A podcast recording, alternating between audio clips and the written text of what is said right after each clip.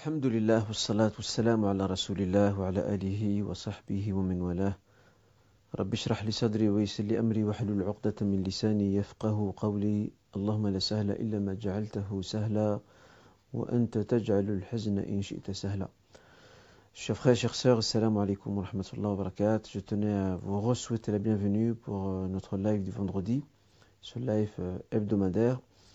Je commencerai, Inch'Allah par le rappel de notre soirée. Ce rappel de la soirée, je le démarrais à partir euh, de la parole divine que nous retrouvons dans le verset euh, 19 de la sourate Al-Mujadala, la sourate La Discussion. Le Seigneur Azzawajal dit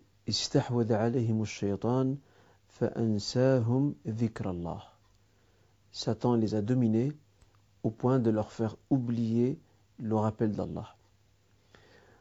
Nous avons dans une parole d'Ibn Abbas qui peut être aussi euh, être attribuée au prophète.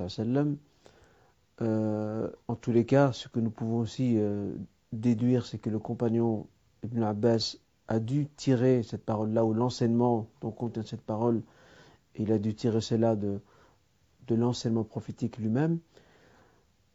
Ibn Abbas nous relate que euh, Iblis s'étend sur le cœur du fils d'Adam.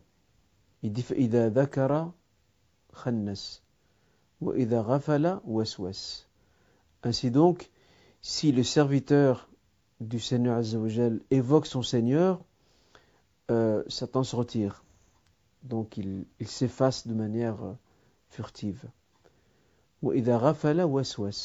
En revanche, s'il fait preuve d'insouciance, d'oubli, de distraction, c'est là que les suggestions l'envahissent et l'assaillissent de manière continue et perpétuelle.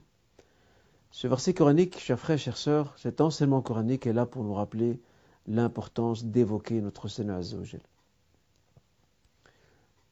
Notre Seigneur dans le Coran Karim dit Fadhkuruni adhkurkum washkuruli wa la takfurun. Évoquez-moi, je me rappellerai de vous. Et remerciez-moi et ne soyez pas du nombre des ingrats. C'est pour cette raison que al-dhikr wa shukr, l'évocation de Dieu, ainsi que la reconnaissance et le remerciement vont de pair et les deux se nourrissent mutuellement. Aussi, aujourd'hui, surtout ces temps dans lesquels nous vivons, nous sommes très souvent, hélas, confrontés aux vicissitudes et aux difficultés de la vie de tous les jours. Chacun d'entre nous a ses soucis, a ses difficultés, a ses peines, a ses défis qu'il doit relever. Mais il y a une énergie que nous devons aller chercher pour pouvoir non seulement prendre force, nous raffermir et nous affermir de manière à pouvoir affronter ces défis qui sont face à nous, mais aussi cette énergie nous permet également d'entretenir cette connexion avec notre Créateur qui nous renvoie en retour de la quiétude et de l'apaisement intérieur. Dans le Coran Karim, de nouveau, le Seigneur dit,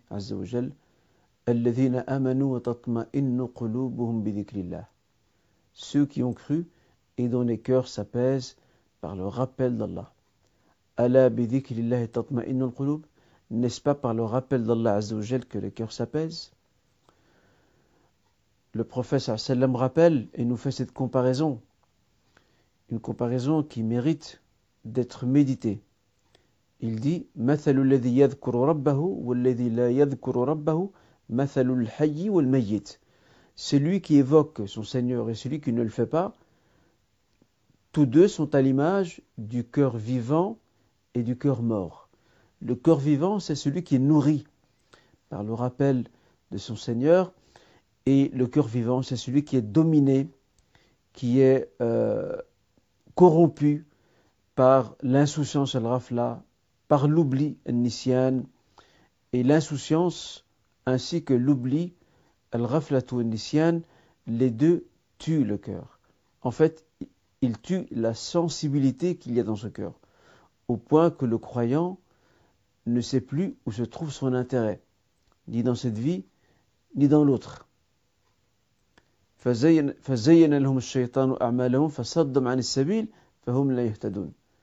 dit le Seigneur, Satan leur a embelli leurs œuvres, il les a écartés, et bien sûr, ce, ce stratagème d'écarter s'est fait de manière progressive. Il les a écartés de la voie, au point que ses serviteurs n'arrivent plus à retrouver le chemin Et pour cette raison, chers frères, chères sœurs, il est important pour nous de nourrir notre âme et notre conscience par le dhikr. Le dhikr prend différentes formes. La lecture du Saint-Coran, Al-Qur'an Karim, c'est du dhikr. Travailler à être plus concentré dans sa prière, que ce soit au moment de la récitation de la Fatiha, ou de sourate, ou de versets, ou encore de la formulation de ce qu'on appelle adhkar ou salawat, les, les, formules de dhikr de la prière, de rappel de la prière, durant tous les mouvements, tous les stades d'évolution de la prière, tout cela fait partie du dhikr. Parlant de la prière, euh, Allah Azzawajal dans la sourate Taha ordonne à son prophète Moussa salam, il lui dit Wa salat et célèbre la prière pour mon rappel. La prière a pour objectif de se rappeler aussi du Créateur Azzawajal. Le dhikr aussi, c'est répéter avec présence du cœur ces formules euh, de rappel divin que nous a enseigné le Coran Karim, mais que nous a aussi enseigné le prophète Mohammed Et cela commence par ce qu'on appelle euh, le rappel du matin et du soir. Athkar al-sabah ou al-masa. Au moment de se lever, euh, ça commence à partir de l'aube jusqu'avant la prière de Dor. Et, puis, nous avons celle du soir. Et celle du soir démarre à partir de l'asr ou après l'asr, jusque, après il y a débat entre les gens de science, certains disent que cela va jusqu'à jusqu'à l'après de l'Aïcha, d'autres prolongent le délai jusqu'à la moitié de la nuit, voire plus.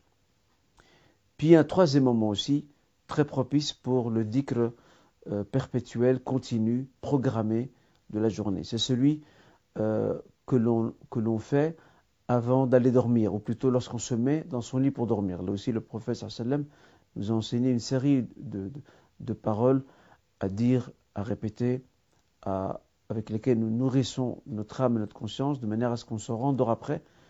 Euh. On se rendort sur le rappel de Dieu, d'Allah Azzawajal. Bien sûr, ces formules de dhikr ne sont pas les seules. Nous avons cité celles qui programment la journée du croyant. Il y en a d'autres. Il y a d'autres euh, formes de dhikr. Certaines peuvent être, dites à n'importe quel moment de la journée. L'istighfar, astaghfirullah 100 fois par exemple, alhamdulillah 100 fois, la ilaha 100 fois, euh, subhanallah 100 fois, Allah akbar 100 fois, et ainsi de suite. Subhanallah bihamdihi, subhanallah adim 100 fois. Euh, il y a aussi des dhikrs qui sont liés à certains moments. Au moment de, la, tombée de la pluie, euh, lorsque nous sommes confrontés à une difficulté, euh, et ainsi de suite. Il suffit de retourner à l'excellent ouvrage La citadelle du musulman, Hisn al-Muslim, pour voir le nombre d'invocations qui couvrent les différents aspects de notre vie. Mais déjà, le croyant, s'il commence par ce dhikr du matin, du soir et de celui, euh, euh, de celui à faire avant, de se coucher, c'est déjà un très beau programme. Après, il complète cela par d'autres formules. Le but étant euh, d'être constamment nourri matin et soir, d'être nourri par le rappel divin. Cela ne signifie pas qu'on va, on va faire tout le temps. Parfois, nous sommes au travail, nous sommes en réunion, on a besoin d'une certaine concentration, mais dès qu'on a des moments de flottement dans notre journée, nous sommes par exemple en train de conduire, euh, nous avons pris le métro, le bus, l'avion, le train, le tram, nous sommes euh, à un arrêt, nous sommes dans une salle de consultation, euh, nous marchons en rue, par exemple, chaque fois qu'il y a des moments de flottement, nous profitons de ces moments-là pour continuer à nous nourrir de dhikr. Parce que le dhikr, c'est vraiment la nourriture de l'âme. C'est ce qui apporte quiétude, apaisement et paix intérieure. En tout cas, nous invoquons Allah Azzawajal qu'il fasse de nous euh, ces, fidèles ou ces croyants qui invoquent Allah Azzawajal constamment. Comme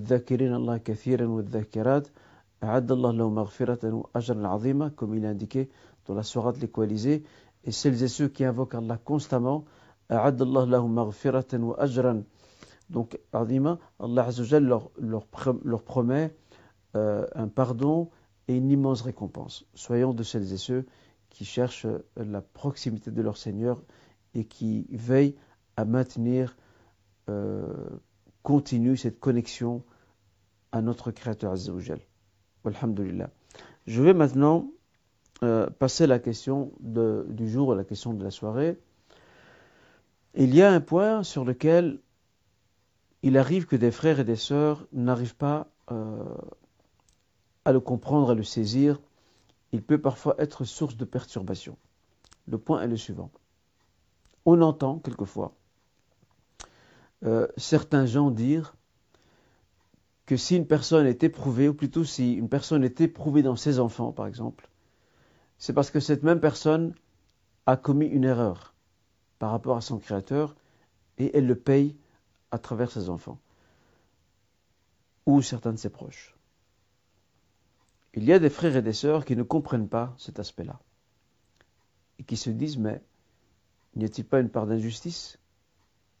Pourquoi les enfants doivent-ils payer les fautes de leurs parents? Autre objection également avancée, ils disent également mais ce que nous savons à partir du Saint-Coran et de la tradition prophétique, c'est que chacun est responsable de ses fautes. Personne ne porte le fardeau d'autrui. Et le prophète doit rappeler euh, un individu ne peut être tenu pour responsable des délits commis par son prochain. Alors comment expliquer euh, et comment justifier cette explication consistant à dire que parfois nous pouvons être éprouvés euh, par nos proches, ou, plutôt voir nos proches être éprouvés à cause de nous. Il y a deux explications qui peuvent euh, appuyer cette thèse. La première explication, c'est que les enfants ne sont que le fruit des parents. Alors si des parents ont, commis certaines injustices envers d'autres personnes et, ne les ont pas corrigées, la justice divine exige que euh, ces personnes-là ou ces parents-là qui se sont montrés injustes devront payer à leur manière, soit directement, à savoir que cette, forme de, réparation les affecte directement, ou bien ce seront leurs enfants qui seront victimes euh, d'injustice d'autrui à titre, entre guillemets, de réparation. Ça, c'est la première explication. La deuxième explication, qui est aussi très intéressante à exploiter, pourquoi? Parce qu'elle elle éclaire la notion du destin. Allah Azzawajal peut prévoir que cette épreuve qui va affecter un de nos proches à cause d'erreurs que nous nous avons faites, en fait, cette personne devait être éprouvée. Elle devait être éprouvée et, son épreuve aux yeux du destin correspond, euh, si vous voulez, euh, correspond au moment où, entre guillemets, la correction, pour être plus précis, la correction ou la réparation que nous sommes censés assumer mais que nous n'assumons pas, ben cette réparation, elle va correspondre avec une épreuve qui avait été prédestinée pour ce proche. On peut dire ça autrement, c'est comme si on dirait, euh, par extension, qu'il y ait eu cette faute que j'aurais commise ou non, cette personne allait quand même être éprouvée. Mais vu que euh, cette personne est éprouvée et qu'elle correspond peut-être, et ça je viens à ce point important qui va suivre, qu'elle correspond peut-être à une réparation que je suis censé faire et qu'Allah Azzawajal euh, me fait payer entre guillemets par l'entremise euh, de certains de mes proches. Maintenant, le dernier point par rapport à cette question assez sensible parce qu'elle touche à la, notion du destin. Et le destin, c'est un mystère de la création, il n'y a, que, Dieu, Allah Azzawajal, qui en, connaît la nature réelle. Nous avons bien évidemment euh, certaines explications, certaines indications que nous retrouvons euh, dans la parole divine, mais aussi dans les propos prophétiques, mais nous n'avons pas plus que cela. Et le destin reste euh, un champ de l'invisible assez complexe. Après, ce qu'il faut également souligner, c'est que nous ne pouvons pas affirmer avec certitude que l'épreuve qui affecte l'un de nos proches, que cette épreuve soit une forme de punition et réparation de fautes que nous, nous avons commises. On doit inscrire cette situation qui affecte nos proches, on doit l'inscrire dans la case de l'hypothèse. Mais nous ne sommes sûrs de rien, parce que nous n'avons pas accès au livre céleste qui nous dira, oui, il y a une relation de cause à effet, euh, un tel a fait une faute, il n'a jamais réparé, eh bien, euh, la réparation viendra via une épreuve que l'un de ses enfants euh, subira, parce que cet individu lui-même a, a, causé du tort à l'enfant ou proche de quelqu'un d'autre. Ça, c'est un cas qui est tout à fait possible. Mais nous ne pouvons pas nous inscrire dans l'affirmation catégorique. Nous pouvons dire que c'est une hypothèse. Mais nous ne sommes sûrs de rien. La relation cause à effet peut exister. Théoriquement, elle existe. Mais pratiquement, nous ne pouvons pas la trancher et dire si cet enfant a été éprouvé, c'est parce que son père ou sa mère n'ont pas réparé une injustice qu'ils ont commise envers autrui.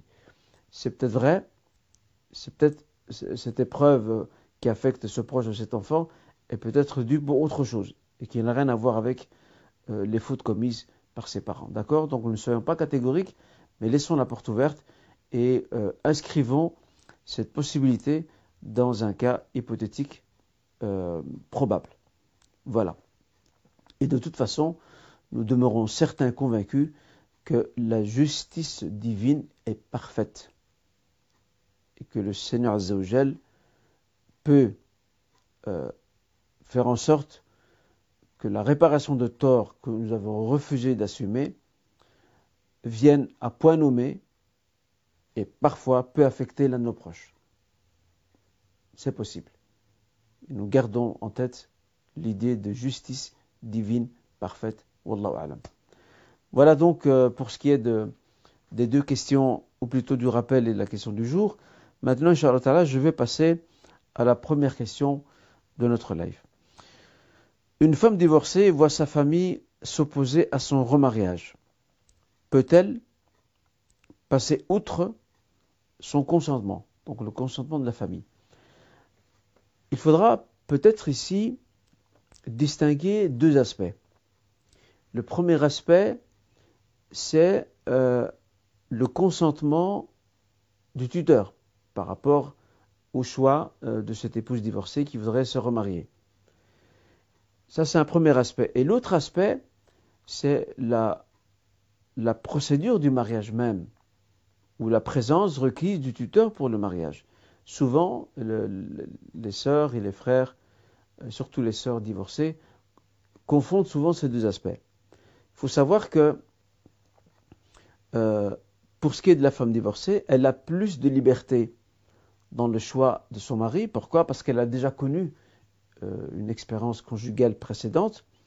Elle aura plus, religieusement parlant, elle aura une plus grande manœuvre, euh, marge de manœuvre euh, qu'une jeune fille qui se marie pour la première fois, qui théoriquement n'est pas censée connaître le monde des hommes, parce que l'islam, comme vous savez, régule le rapport homme-femme. pardon. Et de ce fait, le prophète disait, il disait euh, donc la femme euh, qui a déjà connu un mariage, on lui demande son accord. D'accord? On lui demande son accord s'il veut épouser euh, l'un ou l'autre homme, l'un ou l'autre prétendant. C'est là où que se situe la marge de manœuvre pour une femme divorcée. Donc elle a plus de liberté dans le choix de son conjoint. Mais qui dit plus de liberté ne signifie pas qu'elle se passe de son tuteur son tuteur joue encore son rôle.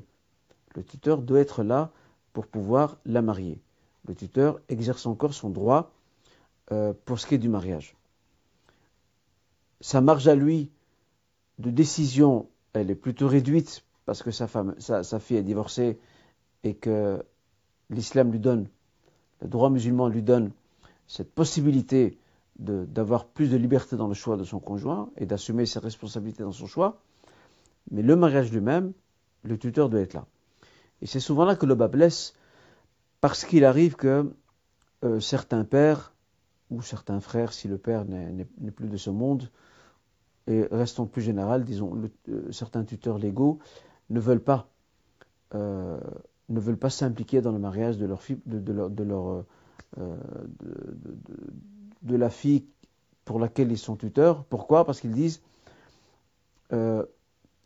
qu'ils n'étaient pas d'accord avec son premier divorce et qu'ils ne veulent pas prendre la responsabilité pour le prochain mariage. Ça, déjà, c'est une approche qui est tout à fait erronée de la part d'un tuteur, pour la simple raison que lorsqu'un époux et une épouse font le choix de divorcer, ils sont les seuls devant Dieu à assumer ce choix et cette responsabilité. Ce ne sont pas euh, aux frères ou aux sœurs ou aux parents de, de l'assumer à leur place. C'est un choix qu'ils ont fait et ils doivent l'assumer jusqu'au bout. Ça, c'est une chose. Donc on dira ici à, cette sœur divorcée qu'elle ne peut pas passer outre l'autorité euh, de son père en tant que tuteur, si c'est le cas de son père ou un autre tuteur, qu'il doit être présent pour euh, la conclusion du mariage islamique, et s'il ne veut pas, elle, doit user maximum, ou du maximum de cartes possibles pour le convaincre à ce qu'il soit présent pour la cérémonie du mariage islamique. Voilà ce que l'on peut dire par rapport à ça.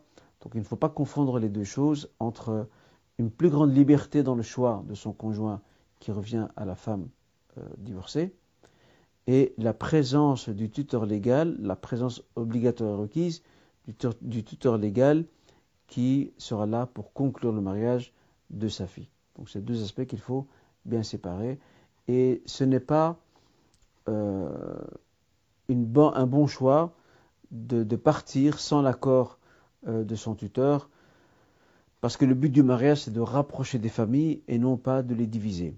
Et ça vaut aussi pour, un garçon qui se marie.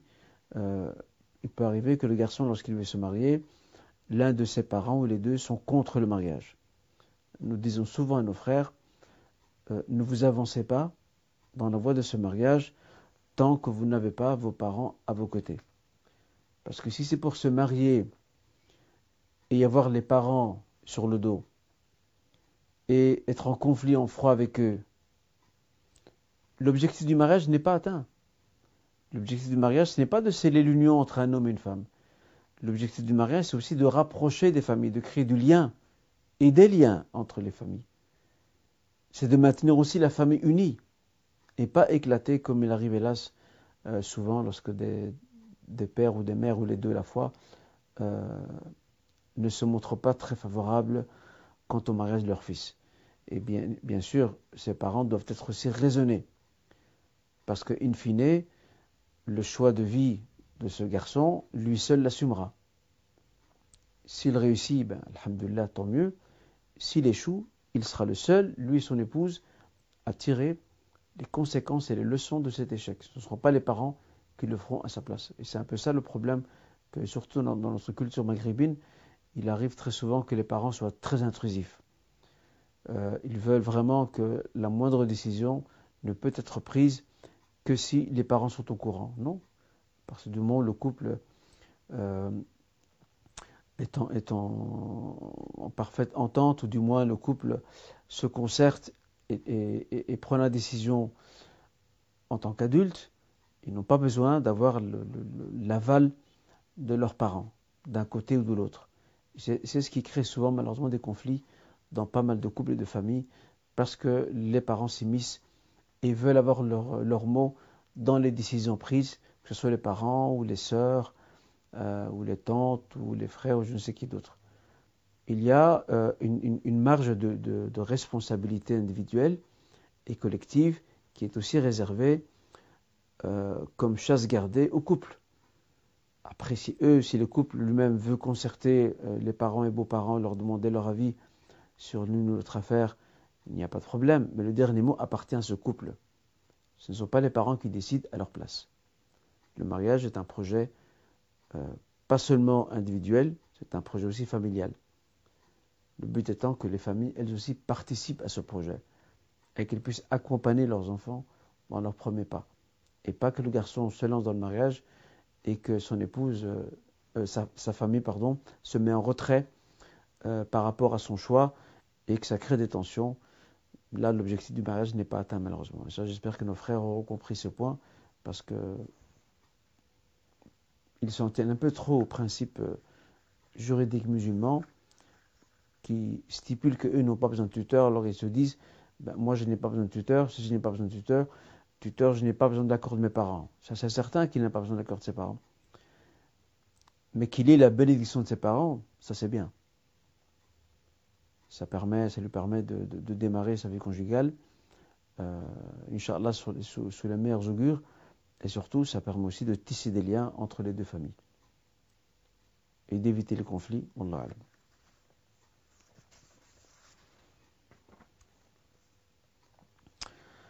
Euh, rares sont les femmes qui prient à la mosquée le vendredi. Est-ce mieux de prier chez soi ou d'aller à la mosquée?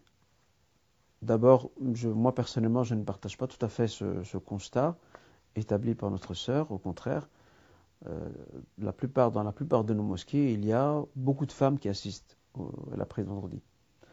Après celles qui n'assistent pas, euh, soit parce qu'elles sont indisposées, soit parce qu'elles ont, elles ont, elles ont des enfants à la maison, elles doivent s'en occuper, ou pour d'autres raisons.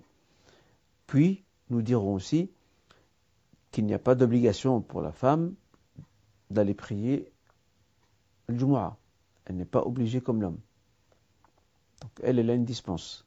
Mais si elle a envie d'y assister, rien islamiquement ne lui, interdit.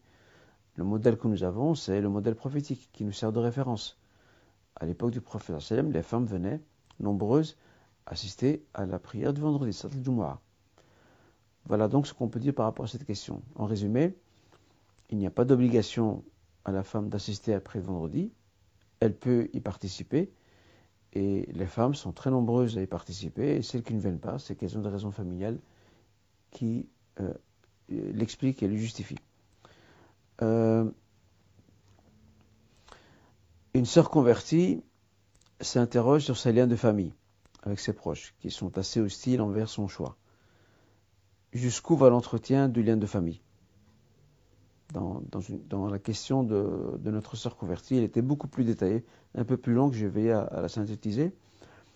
Elle parle aussi de, l'attente, de l'hostilité de l'attente, euh, et qu'elle se demandait si elle pouvait prendre ses distances par rapport à sa tante, qui affiche une certaine animosité par rapport à la sœur convertie, qui porte en plus le, le foulard ou le hijab.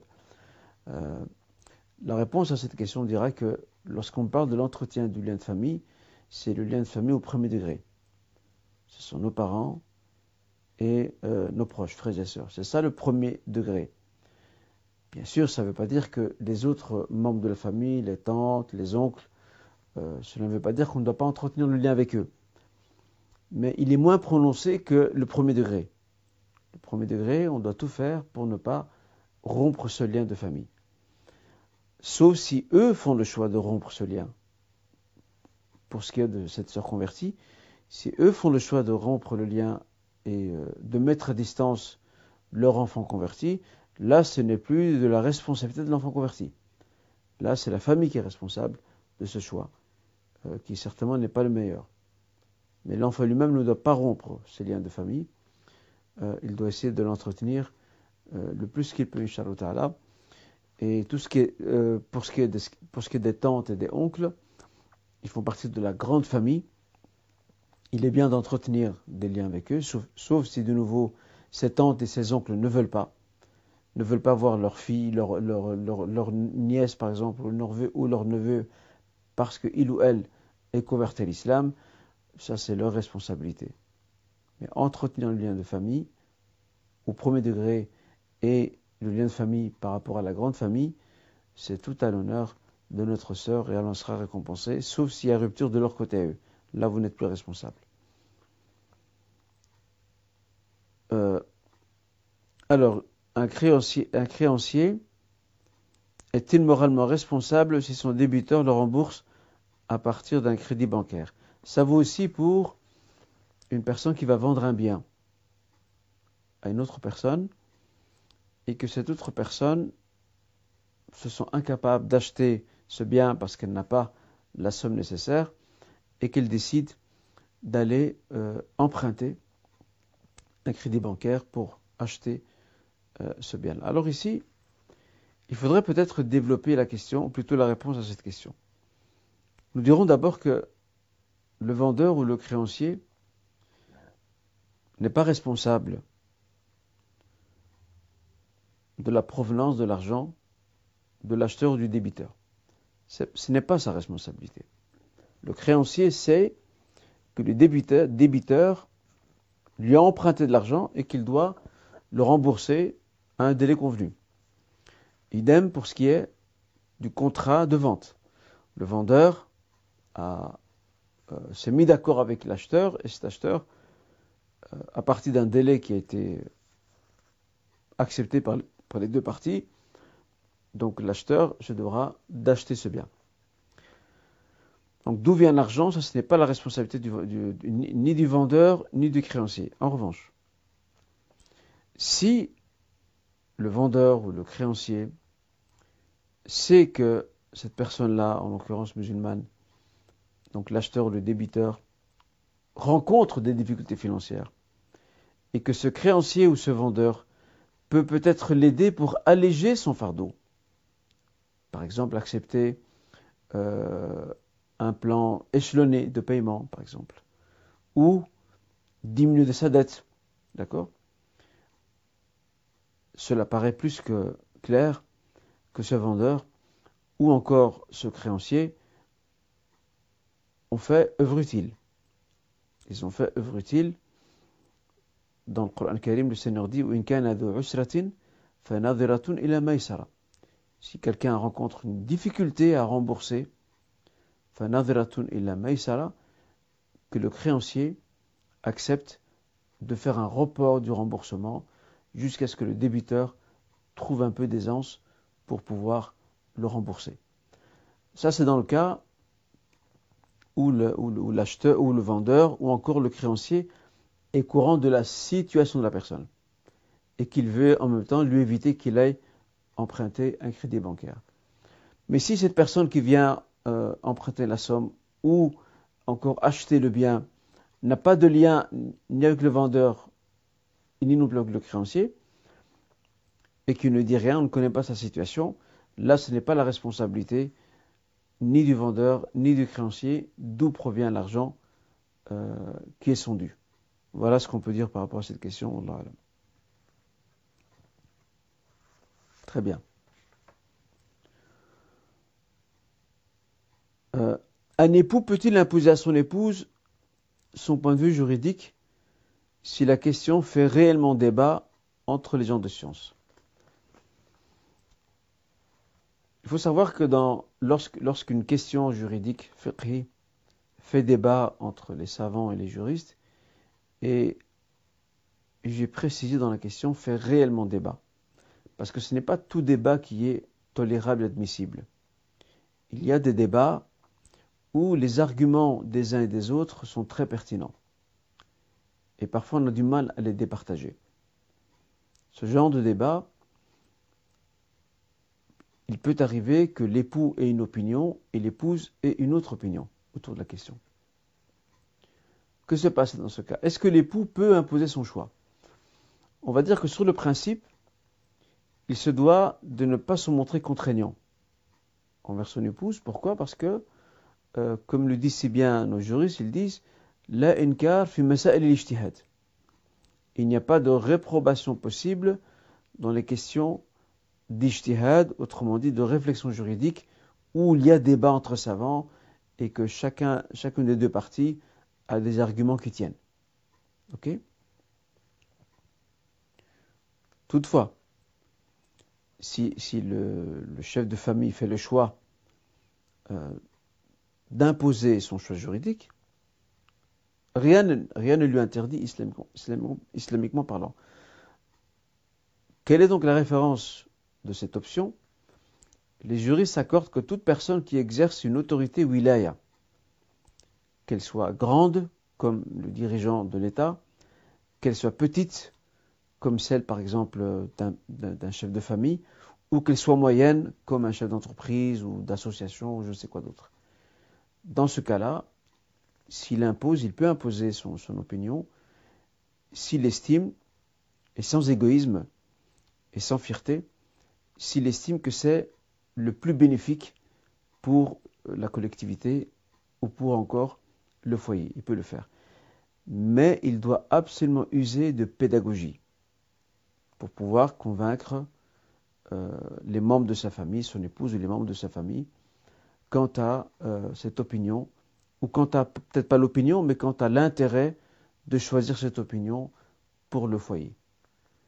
Sinon, le mieux, c'est de laisser euh, une certaine latitude à son épouse dans le choix qu'elle fait, sauf si le mari estime que cette latitude pourrait peut-être créer des tensions entre eux. Il se peut, dans ce cas, de façon didactique et pédagogique, il peut essayer de la convaincre pour retenir un seul avis, que ce soit le sien ou celui de son épouse, de façon à éviter les conflits au sein du foyer. Voilà, ça rentre vraiment dans le chapitre de ce qu'on appelle El Wilayat, donc les responsabilités.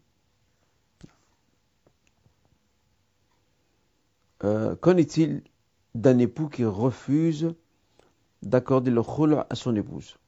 Le khul' c'est la demande de séparation définitive euh, que qu'avance ou que propose l'épouse pour se séparer de son, mari. Et parfois, certains, époux abusent euh, de, leur, de, droits ou de leur autorité, ils en abusent et euh, ils font tout pour bloquer, pour empêcher euh, leur épouse d'obtenir son divorce. Déjà ça, c'est une injustice, c'est une injustice flagrante. Alors si le but c'est d'essayer de trouver une solution et d'essayer de, calmer la tension dans le foyer, d'essayer pourquoi pas de voir comment remédier à, ce conflit, à cette tension, à cette crise qui oppose l'époux et l'épouse, pourquoi pas. Mais si l'épouse se fait insistante et qu'elle veut absolument avoir son khul', donc sa séparation définitive, le mari est censé le lui accorder. Sinon, il est injuste. Dhalim. Le prophète nous avertit ce hadith rapporté par Muslim, il dit Craignez l'injustice parce que l'injustice représente des ténèbres dans notre vie. Il n'y a pas une chose aussi grave que l'injustice. Donc on dira à nos frères euh, de, ne pas, de ne pas bloquer euh, si à un moment donné il n'y a plus euh, possibilité de réconcilier l'époux et l'épouse. On ne peut pas forcer une femme à rester avec son mari après que, que les deux conjoints aient épuisé toutes les options possibles pour se réconcilier, on ne peut pas la forcer à rester avec lui. On ne peut aucunement la forcer à rester avec lui. Et pour cette raison, euh, la vraie équité, la vraie justice et la vraie sagesse, c'est que le, mari donne suite à cette demande de séparation définitive, le khul, de façon à ce que euh, cette épouse puisse avoir enfin droit au divorce. C'est pas facile dans les contrées où nous vivons parce que nous n'avons pas de juge musulman qui puisse prendre cette affaire en main. Et j'avais déjà expliqué dans un live précédent que le divorce civil, euh, il porte bien son nom, c'est un divorce civil, mais que le divorce civil compte pour un divorce religieux islamique si l'intention était là. Si l'intention était présente de divorcer définitivement, oui. Parce que la règle juridique veut que, euh, que les formules implicites de divorce nécessitent de s'interroger et de sonder les intentions de leurs auteurs, contrairement aux expressions explicites. Voilà, donc pas d'injustice. Trouver des solutions, c'est bien, mais si elles ne sont pas possibles, euh, faire honneur à cette épouse, c'est d'accéder à son droit. Et le Seigneur dans le Coran Karim dit Et n'oubliez pas les bienfaits qu'il y avait entre vous avant. Chose que souvent les, époux, et épouses en conflit oublient, malheureusement. Alors, un parent peut-il laisser à à ses enfants un testament dans lequel il prévoit un partage équitable de l'héritage entre eux pour réparer son manque d'équité durant son vivant Théoriquement, non. Pourquoi? Parce que après la mort de ce parent, les biens qui lui appartiennent deviennent la propriété commune de tous les enfants. Et pour cette raison, ce, parent ne peut pas changer la règle du partage. Ça, c'est un aspect. Il y a certains juristes euh, contemporains, musulmans contemporains, en trouvant quand même une option qu'ils trouvent possible. Ils disent, on peut imaginer que, que ce parent, de son vivant, ne s'est pas montré très équitable envers ses filles. Il a plus privilégié les garçons euh, au niveau de, la dépense financière, au point qu'il a quelque part, euh, il s'est montré quitte envers eux par rapport à cette part d'héritage qu'ils peuvent avoir et qu'ils peuvent obtenir après, euh, après sa mort. Et pour réparer tout cela, pour rééquilibrer, il décide de, compléter quelque part cette part manquante qui n'a pas donné de son vivant à ses filles. Il va le compléter par un partage équitable après son décès. Maintenant, la question que, nous sommes en droit de nous interroger, c'est que c'est de savoir est-ce que cette option règle-t-elle le problème? Ou bien va-t-elle créer des conflits entre les enfants? Il semble que cette option-là, de se dire on va, euh, le parent dit je vais euh, veiller à, compenser les filles, parce que de mon vivant, je, ne les ai pas souvent comblés. J'ai plus privilégié les garçons, ce qui est déjà une erreur euh, une faute morale d'ailleurs, parce qu'on ne peut pas faire de différence dans la dépense entre les garçons et les filles. Et qu'il se dit, ce parent se dit, bien, je vais compenser ça par un partage équitable de l'héritage, de manière à ce que les filles euh, s'y retrouvent un peu dans ce partage, équitable? Mais rien ne nous dit que, ce, que cette option-là sera dépourvu de conflits, de tensions entre les enfants. Maintenant, reste une, troisième, une, dernière option. La dernière option, c'est que les enfants eux-mêmes choisissent de suivre le testament de leurs parents, de commun accord. Ils disent, voilà, notre parent avant de mourir euh, avait cette préférence que nous puissions partager entre nous l'héritage à part égale. Là, nous dirons oui. Si tous les enfants sont d'accord là-dessus, à ce moment-là, il est tout à fait envisageable que l'héritage se partage à part égale entre les enfants. Pourquoi? Parce que chaque enfant aura, islamiquement parlant, il aura abandonné son droit, son haqq. Il l'a abandonné, de son plein gré. C'est comme quelqu'un, par exemple, un héritier, qui dit euh, je, vais, je vais percevoir telle part, mais je n'en veux pas. La part, on ne peut pas la lui imposer mais il a choisi de ne pas la prendre. C'est son droit.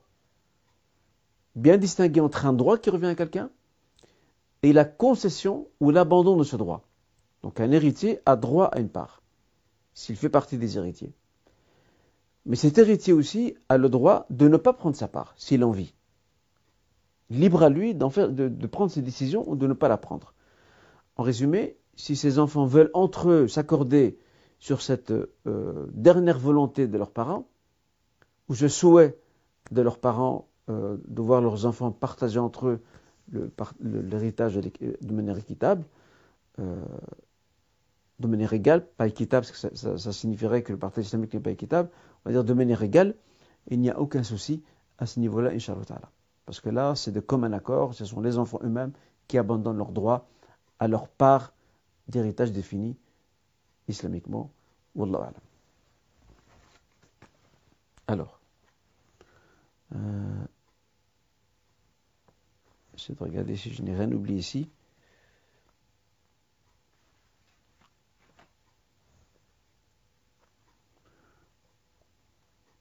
Très bien.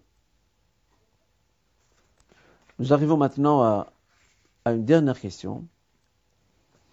Un frère demande, il dit, puis-je travailler comme consultant informatique dans une banque? Vous savez, euh, ces, dernières années, on remarque, même parmi les non-musulmans, on remarque un mouvement vers ce qu'on appelle euh, des banques coopératives. les banques coopératives sont encore à leur début. Des banques coopératives qui euh, ne sont pas, euh, ne fonctionnent pas comme ces banques classiques que nous connaissons aujourd'hui. ces personnes non musulmanes sont plus portées sur une approche plus éthique des finances, ce qui correspond aussi à nos principes à nous d'ailleurs. Nous aussi, nous voulons plus d'éthique dans les finances. Et ceci nous ramène à notre question proprement dite. On dira à ce frère, tout dépend de la nature du travail que tu fais en tant que consultant ou programmateur informatique. Alors, bien évidemment, si ton travail t'implique directement dans le processus euh, de facilitation de ces crédits usuraires, il est clair, ou plutôt la réponse est claire. Tu ne peux pas t'impliquer dans ce domaine-là. En revanche, s'il n'est pas impliqué dans cette démarche-là et que, son action elle est indirecte, il est là pour, euh, voilà, pour, euh, accompagner cette banque dans sa programmation informatique, dans le fait de construire et d'améliorer son réseau informatique. Il y a certains gens de science qui déconseillent, qui disent non, pourquoi? Parce que ça reste, c'est une zone de doute, shubha. D'accord? C'est une zone un peu douteuse, shubha. Euh, on dira, Inch'Allah, à ce frère, le mieux, c'est qu'il cherche autre chose, à moins qu'il ne soit dans le besoin et qu'il ait cherché autre chose et qu'il n'ait pas trouvé. On lui dira dans ce cas, l'il haja pour le besoin, euh, il pourra travailler dans ce cadre-là, dans ce cadre bancaire en tant que consultant. Mais s'il trouve autre chose de meilleur, c'est préférable pour lui, Inch'Allah. Voilà donc, euh, chers frères et chères sœurs, il n'y a pas eu de pause aujourd'hui. Et en tout cas, j'espère que les réponses à ces questions vous ont été utiles. Je vous souhaite une agréable soirée, une bonne fin de semaine, un bon week-end. Et je vous donne rendez-vous au prochain live, Inch'Allah. Barakallahu fikum. Wassalamu.